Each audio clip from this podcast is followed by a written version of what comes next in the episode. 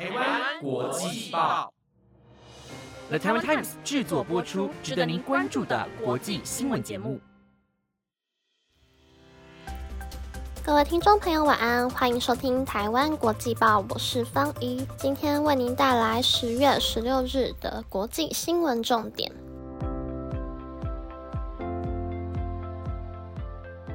第一则新闻，平台上假消息满布，欧盟要求 TikTok 二十四小时内置处理。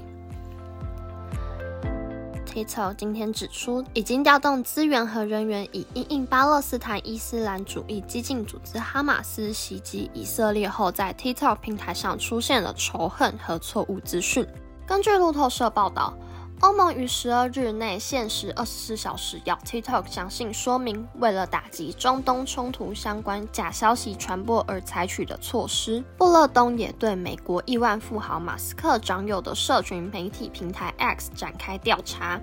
TikTok 透过声明罗列自家平台已经采取的措施，但拒绝透露具体上是如何回复布勒东。中国网络科技公司字节跳动旗下的 TikTok 说。采取的行动包含启动指挥中心、加强自动化侦测系统，以及移除血腥及暴力内容，并增加更多会说阿拉伯语和希伯来语的管理员。TikTok 还删除了攻击与嘲笑暴力受害者或煽动暴力的内容，增加平台直播功能的资格限制，且跟执法机构合作，并与专家洽谈交流。第二则新闻：美洲继二零一七年后再次出现日环食，下次日环食需等至二零四六年。美洲各地的天文观测者近期齐聚一堂，观看难得一见的天文奇景——日环食。一群人戴着护目镜，聚集在美国新墨西哥州艾布奎克，与美西多地的天文爱好者一同观赏月球在距离最远的地方通过太阳和地球之间。由于距离太远，月球无法完全遮住太阳，此时就会出现火环奇景。短短数小时间，环食路径穿过多座大城，包括俄罗冈州尤金和德州圣安东尼奥。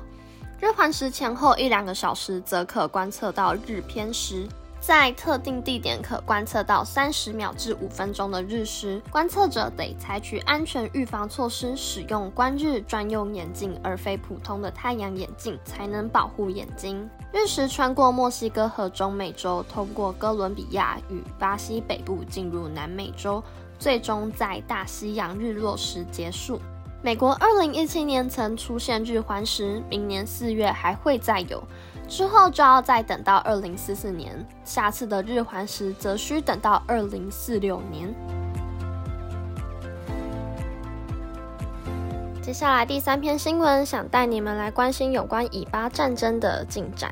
美国国务卿前往埃及，协助开放埃及与加萨间人道走廊。人道走廊是临时非军事区，允许人道主义救援能够安全进入战争区域进行援助，或使用难民能够快速离开战争地区。如今，以色列与哈马斯冲突越演越烈，加萨地区平民处境引发关注。美国国务卿布林肯前往埃及首都开罗，跟埃及总统塞西见面，讨论在埃及跟加萨边境开放拉法走廊，进行人道救援活动。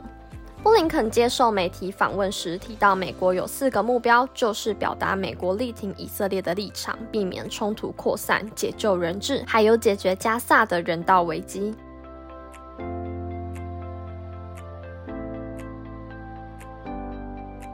接下来带你来关心第四则新闻。过去从未主办过奥运的印度，今天在国际奥林匹克委员会上的开幕式表示，印度有意在二零三六年举办奥运。莫迪表示，印度将其尽所能的组织二零三六年的奥运，这是十四亿印度人的古老梦想，也是他们的愿望。希望在众人的合作和支持下实现这个梦想。我相信印度将得到国际奥会支持。而除了印度，波兰总统杜达上个月也表明，波兰有意申请2036年奥运，而印尼和墨西哥都预料将争取2036年奥运主办权。2024、2028、2032年奥运将依序由巴黎、洛杉矶和澳洲布鲁斯本举办。印度是发展中的体育强国。在本届亚运夺下二十八金，写下该国新高，奖牌总数超过一百面，排排名第四位。印度还曾在二零二一年举行的东京奥运赢得七面奖牌，其中包括一面金牌，以写下该国新页。印度最受欢迎的运动板球，本周也与其他四项运动同时被选入二零二八年的奥运比赛项目。莫迪表示，印度也希望能在二零二九年举办青年奥运会。他说：“运动不仅是赢得奖牌，还要赢得人心。”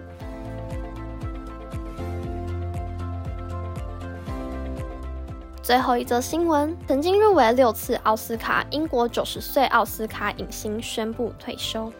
现年九十岁的英国老牌男星米高肯恩十四日宣布隐退演艺圈。米高肯恩在数十年的演艺生涯中获奖无数，角色深植人心。这位奥斯卡得奖主在其最后一部作品《第三集中营》中的表现广受好评，而这部电影已于十月六日上映。米高肯恩向 BBC 第四电台节目表示：“我一直说我要退休了，现在我真的退休了。我现在会拿到的角色只有九十岁或八十五岁的老人。”这些角色都不会是主角，没有男主角是九十岁年轻英俊的男孩和女孩才会当上主角，所以我想我最好趁现在隐退。米高肯恩是一位多产的演员，在他七十年的演艺生涯中，出演了一百六十多部电影。他的电影作品包括经典电影《从祖鲁战士》和《大淘金》到最近的《星际效应》与克里斯汀贝尔一起出演的《黑暗骑士》。米高肯恩一共入围过六次奥斯卡，其中《汉娜姐妹》和《星辰往事》获得两座奥斯卡最佳男配角奖。另外，米高肯恩也得过金球奖、英国影艺学院电影奖和许多其他奖项，甚至在两千年获英国女王伊丽莎白二世封为爵士。以上就是今天的国际新闻，不知道大家对哪篇新闻特别有兴趣的呢？我自己很喜欢印度表示要举办奥运的那一篇新闻，因为之前在日本奥运开幕的超级变变变让我觉得很有趣，也很印象深刻，所以很期待奥运在不同国家举办时的开幕典礼。那希望你们喜欢今天的内容，我是方怡，我们下次见。